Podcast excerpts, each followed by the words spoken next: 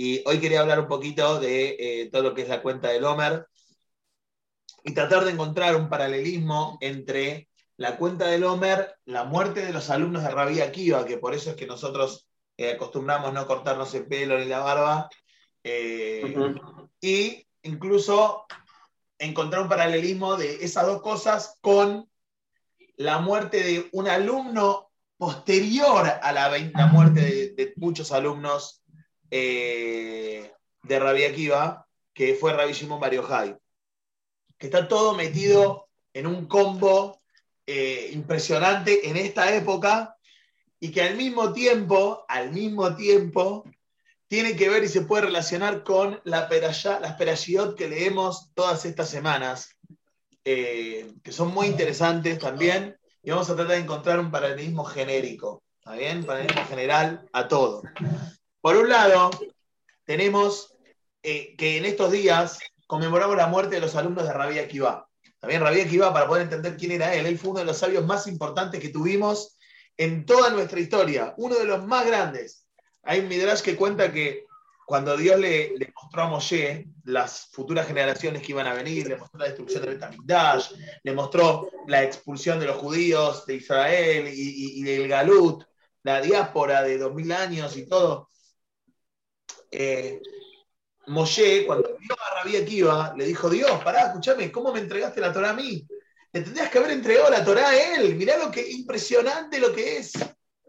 Entonces le dijo, no, pará, pará, escuchá lo que están hablando. Entonces, Rabia Akiva dice, y esta alajá que estamos estudiando con tanto fervor es alajá Moshe Sinai. Es una alajá que nosotros conocemos gracias a Moshe cuando estuvo en el Ar Sinai. Ahí entendió todo. Si no hubiese sido por Moshe, no hubiese estado Rabia Akiva. Entonces, Rabia Akiva fue uno de los sabios más importantes que tuvimos en nuestra generación. Al principio él no era, no era una persona religiosa, todo lo contrario, no sabía ni leer ni escribir. Pero a los 40 años comenzó a estudiar con los chicos de Jardín Infantes y después fue creciendo, creciendo y creciendo hasta que llegó a tener 24.000 alumnos. ¿Qué fue lo que, eh, lo que hizo que él pueda tener estos 24.000 alumnos y por qué es que comenzó él a estudiar? Él conoce a una mujer que se llamaba Rachel. Rachel era la hija del intendente de uno de los intendentes que se llamaba, de, Israel que se llamaba Calva Sabúa. Calva Sabúa, lo llamaban así, Calva Sabúa significa un perro saciado. Dice que vos entrabas a la casa de él con hambre y salías como un perro saciado. Salías que habías comido un montón y que estabas pachorro que no podías más. Entonces, Calva Sabúa tenía, campos y animales y todo, y contrata a Akiva. Akiva trabajaba para Calva Sabúa y de a poquito fue creciendo. Primero trabajaba con los animales, después empezó a tener peones en su poder, después empezó, así creció hasta que llegó a ser el segundo a Calva Sabúa. Y un día Rachel sale a caminar por los campos de su padre y lo ve a Akiva. Ahora la pregunta es, ¿qué fue lo que lo flechó?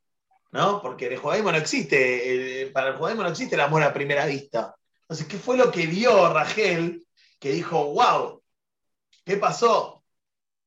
Entonces Rabí Akiva, Akiva mejor dicho en ese momento, Rachel vio en él algo muy particular.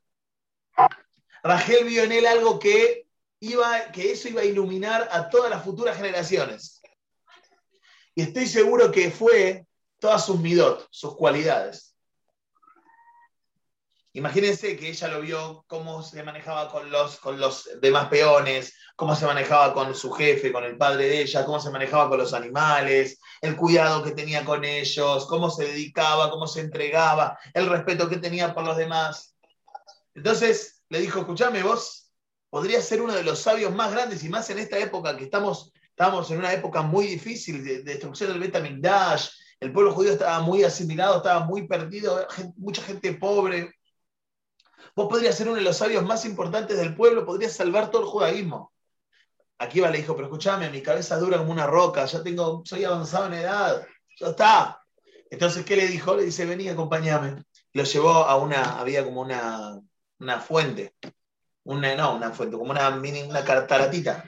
Entonces, le muestra en un costado de la catarata había una piedra agujereada. Y le dice, ¿cómo pensás que se hizo ese agujero? Dice, fácil. Ese agujero se hizo porque iban cayendo las gotas, de a poquito fue cayendo gota, gota, gota, gota, y erosionó la piedra. Y pudo perforar la piedra y se hizo un agujero. ¿Bien? Entonces le dice, entonces imagínate, la Torá es comparada al agua. Aunque tu cabeza sea una piedra, una roca, dura como una roca, la, la Torá va a poder entrar en tu cabeza. No tengas miedo, no te pongas el límite porque tenés un límite de edad o porque pensás que esta edad no podés.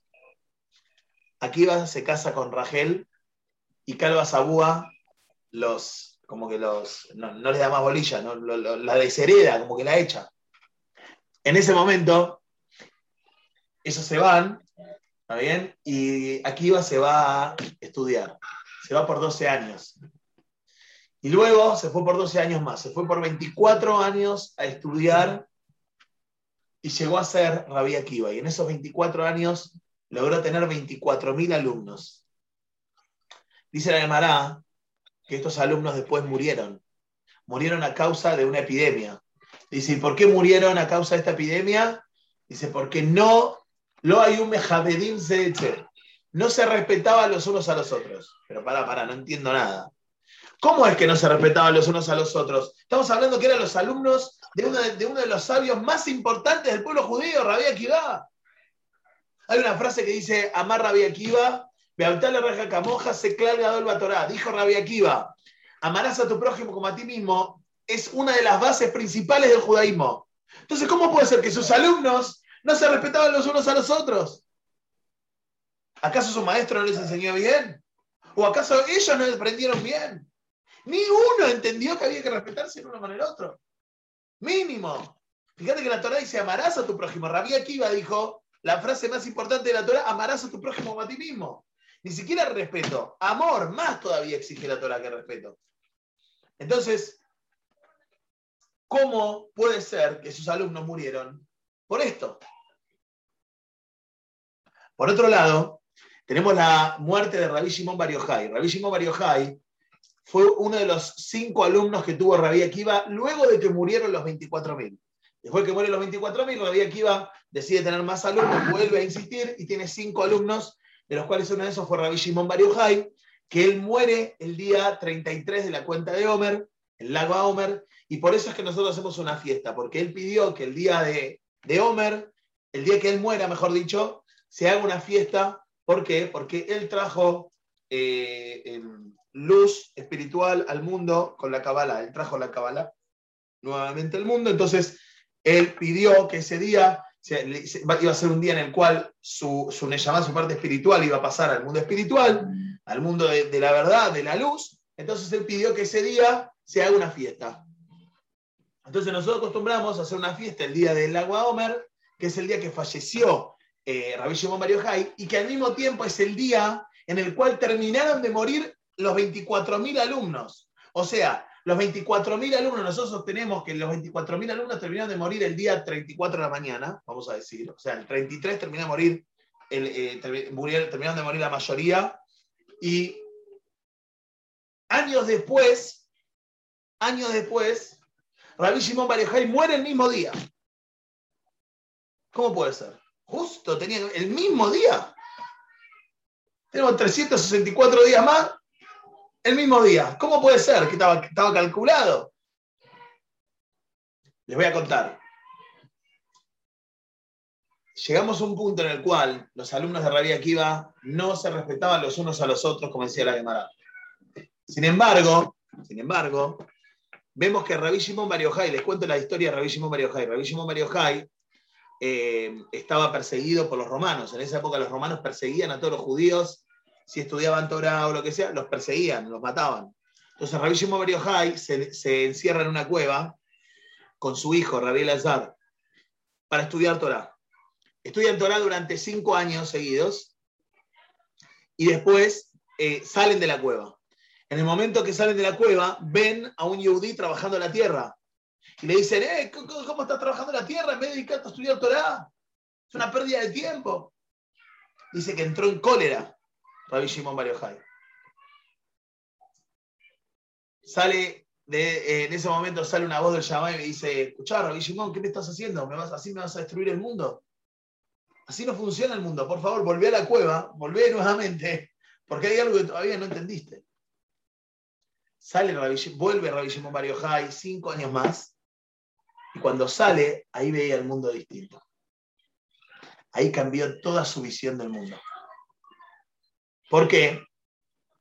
Ahí no fue a atacar de vuelta a los que hacían algo distinto a estudiar Torah. ¿Por qué? Beatale reaja camoja. Ama a tu prójimo como a ti mismo. Rabí Shimon Bar estaba cometiendo el mismo error que habían cometido todos los alumnos anteriores de Rabí Akiva. No habían entendido que la base de todo el judaísmo es el amor al prójimo. Si uno no tiene amor al prójimo, puede utilizar todo el judaísmo para el mal.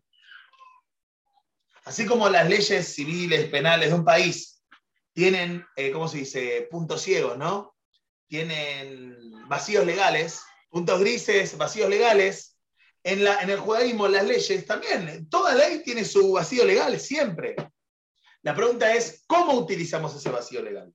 Si no tenemos amor al prójimo, si no tenemos derejeres, si no tenemos derejeres es el, camino básico, quiere decir todo lo básico de toda persona. O sea que es midot, cualidades. Si no tenemos buenas cualidades, entonces podemos utilizar todas esas leyes, las podemos utilizar para el mal. Todos esos vacíos legales podemos utilizarlos en contra del, espíritu del judaísmo. Pero si tenemos derejeres, si tenemos buenas midot, si tenemos buenas cualidades, que eso lleva al amor al prójimo, entonces todos esos vacíos legales los vamos a utilizar de forma correcta como allí quiere que los utilicemos. No aprovechándome del vacío legal para hacer algo que cuando lo ves decís, y esto no está bien. Sino todo lo contrario, voy a utilizar ese vacío legal para elevarme más, para ser mejor, para ayudar más a los demás, para ser más perfeccionista. Entonces, Rabbi Shimon Mario cuando sale de la cueva, entiende, ahí recuerda lo que dijo su maestro, o para mí quizá Rabia Akiva lo dijo después, después de que mueren sus alumnos, los 24.000 alumnos. Beatal Raja Camoja, Seclal Gadol Torah, esta es una de las leyes más, importantes del judaísmo. Y ahí es cuando, cuando Rabbi Shimon Bar lo entiende, cuando sale de la cueva, ve el mundo de forma distinta. Y él cuando muere, el mismo día que murieron los 24.000 alumnos previos de años antes. ¿Por qué? Y podríamos quizá interpretarlo como un mensaje de que él logró recomponer lo que sus predecesores no, lo pudieron, no pudieron hacer. Y esa es la Torah que se transmite hasta hoy en día. O sea, la Torah de Rabbi Akiva, que transmitió a Rabbi Shimon y demás, es la Torah que nosotros seguimos transmitiendo hasta hoy en día. Ahora, ¿qué tiene que ver todo esto con Shavuot? ¿Qué tiene que ver todo esto con la cuenta del Homer? Desde la salida de Egipto, desde Pesach hasta Shavuot, se cuenta, se hace la cuenta del Homer. Shavuot es el día 50 de la cuenta de Homer. ¿Está bien? Ahora, ¿cuántos días hay desde el segundo día de Pesach que comienza la cuenta hasta Shavuot? Hay justo 50. O sea, previo a Shavuot hay 49, Shavuot es el día 50. ¿Por qué habían 50 días? ¿Por qué había 49 días y después Shavuot, que es la entrega de la Torah? Dice, porque los Yudim que lograron salir de Egipto, lograron salir gracias a que no llegaron al nivel máximo de impureza. El nivel máximo de impureza es el nivel 50, como el nivel, como la pureza, nivel de pureza 50. Y ellos salieron con nivel 49 de impureza. Entonces Dios le dio cada día o sea, 49 días, un día para ir subiendo un nivel más de pureza hasta llegar al día de Shavuot y recibir la Torah. Ah, ¿qué es esta, esta pureza? ¿Cómo lograron subir cada día un nivel más, un nivel más, un nivel más? Dice, cuando Hashem entregó la Torah, el pueblo judío tuvo una particularidad, algo especial. ¿Por qué Hashem entregó la Torah? Una de las razones es porque el pueblo judío estaba unido que Ishehad Belebehad estaba unido como un solo ser con un solo corazón. estaban tan conectados entre ellos que por es una de esas razones ayer me entregó la Torah. O sea que para poder conectarse y unirse a tal punto de trabajar en conjunto en el cuerpo del ser humano, ninguna parte es más importante que la otra. El pulmón no es más importante que el corazón. sin hígado tampoco puedes vivir, sin riñones tampoco puedes vivir, no puedes vivir sin pulmón, no puedes vivir sin cerebro, sin corazón, no podés. Todos los sistemas están conectados y trabajando en conjunto. Ninguno le dice al otro, yo soy más importante, yo soy menos importante, vos así, vos así. Todos trabajan en conjunto al mismo nivel. Lo mismo pasaba con el pueblo judío. ¿Y cómo podés lograr eso? ¿Cómo podés lograr un nivel de unión tal? Cuando perfeccionás tus cualidades. Cuando perfeccionás tus cualidades, podés llegar a un nivel espiritual tan alto, un nivel humano tan alto, que te permite conectarte con los demás a niveles sumamente superiores como la unión total. Cuando perfeccionas tus cualidades, y esto por eso Moshe, Moshe llegó a un nivel espiritual tan alto, ¿todo por qué? Porque perfeccionaba sus cualidades constantemente. Como dijimos la vez pasada, eh, si queremos, necesitamos lograr un equilibrio interno, y si queremos lograr un equilibrio interno, necesitamos sí o sí constantemente estar perfeccionándonos y trabajándonos. Entonces, todo cae en esta época justamente para decirnos que si los alumnos de Rabia Akiva no se respetaban el uno con el otro, es nuestra posibilidad de poder lograr una unión tan grande como había en Shavuot si todos estos días buscamos mejorar nuestras cualidades cada vez más. ¿Por qué? Porque el día que llegue Shavuot y tengo que recibir la Torah, lo tengo que recibir de la forma tal que mis cualidades permitan que pueda entender la Torah correctamente y que no utilice esos vacíos legales o esos lugares, eh, eh, lugares grises justamente para el otro lado. Si nosotros queremos utilizar la Torah correctamente y con el, y con el eh, ¿cómo se dice? Con el, con la intención de Hashem. ¿Y cómo sé cuál es la intención de Hashem? Bueno, hoy este Shabbat leímos algo. Que Doshim Tiu dice la Torah. Leímos la Perashat Kedoshim. Ustedes tienen que ser santos, Kedoshim puros. ¿Por qué Kiani Kadosh? Porque yo soy puro. Y ustedes son mis descendientes. Ustedes me representan. La única forma de llegar a un nivel de pureza tan elevado como hizo Moshe, por ejemplo, es perfeccionando tus cualidades para entender cómo utilizar la Torah de forma correcta. De forma que seamos puros. Y somos puros con una mano en el corazón. Somos puros si nos estamos aprovechando de los vacíos legales para darle lugar a lo que nuestro instinto nos quiere ir. O sea, se tira. No sé qué tan puros seríamos. Por eso es importante constantemente trabajarnos internamente porque voy a recibir Shabbat y si no estoy trabajando internamente, el Shabbat no me sirve de nada. Y trabajarse internamente quiere decir entender que existe una causa, entender que hay un futuro, entender que hay eh, eh, un objetivo, entender de que para poder lograr todo ese objetivo y llevar adelante esa causa, tengo que trabajarme constantemente. Porque todo lo que tengo, si no tiene una causa relativamente altruista, puede llevarme a un nivel de vacío enorme. Tengo esto, tengo lo otro, tengo lo otro, ¿y con qué objetivo? ¿Y por qué tenés esto?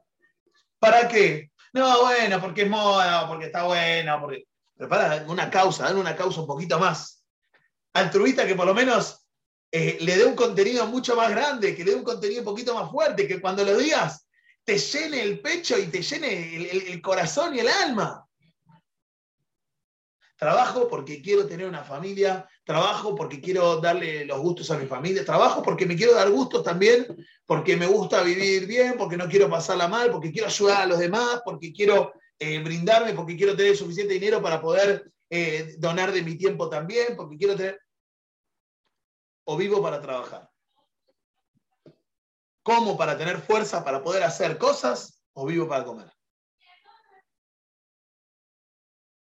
¿Hago porque quiero aparentar que soy bueno y que la gente me reconozca como una persona buena? ¿O hago porque es lo correcto? Este es el punto de estos días. Esta es la idea de Homer y por qué cae en la época de Shavuot y por qué cae justo la muerte de Rabbi Shimon Bar el mismo día que terminaron de morir los otros alumnos de Rabbi Akiva y por qué justo coincide todo con estas perashiot, sobre todo este Shavuot, este que leímos Yad Kedoshim. Tenemos que santificarnos. Tenemos que tener ideas buenas, positivas, reales que no se aprovechen de vacíos legales para dejarme llevar por lo negativo quizá que tengo interno o por el deseo negativo que tengo. Bueno, si la ley no contempla esto, está permitido, entonces lo hago. Pero pará, vos sabés que el otro se va a sentir mal, o que el otro va a sentir tal cosa, o que le está sacando algo al otro, o que...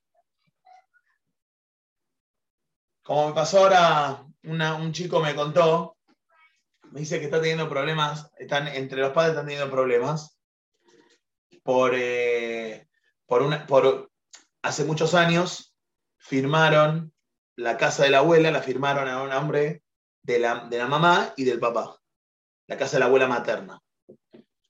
Que es porque estaban casados, pero en realidad la casa le pertenecía a la abuela, pero por distintos temas la firmaron a nombre de, la mamá y en la, escritura figuraba que era casada. La cuestión es que el padre sabe que, que, no es de, que esa parte no es de él como que le cayó de rebote porque cuando lo firmaron, lo escribieron mal, lo hicieron mal, tendrían que haber hecho de que era algo que individual de ella y que no pertenece al hombre, eh, y, y no lo hicieron, lo hicieron mal.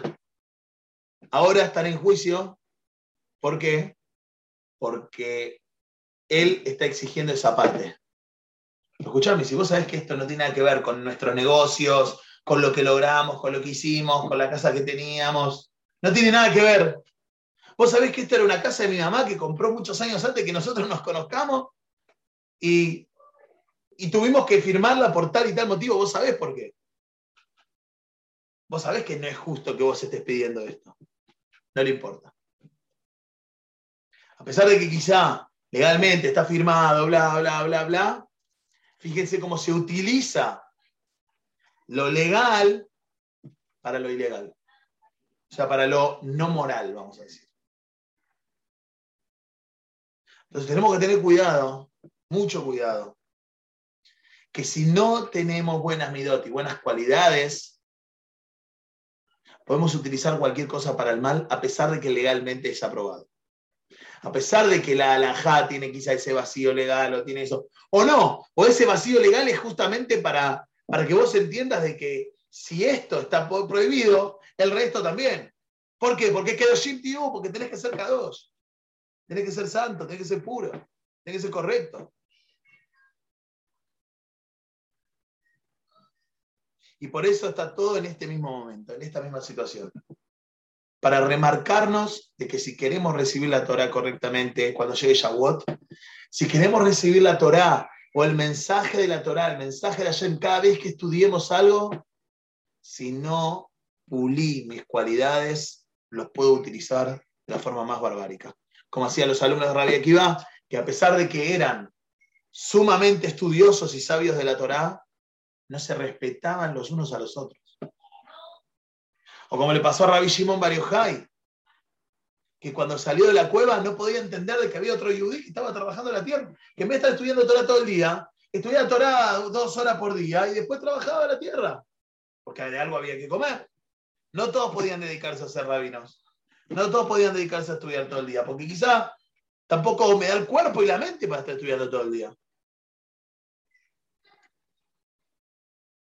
Pero Rabbi Shimon después pudo salir adelante porque comprendió el verdadero mensaje de su rabo el verdadero mensaje de su maestro, de Rabbi Akiva. Amarás a tu prójimo como a ti mismo. Sé clal gadol Torah. Hay quienes explican que a partir de esta regla se puede entender toda la Torah, todas las mitzvot.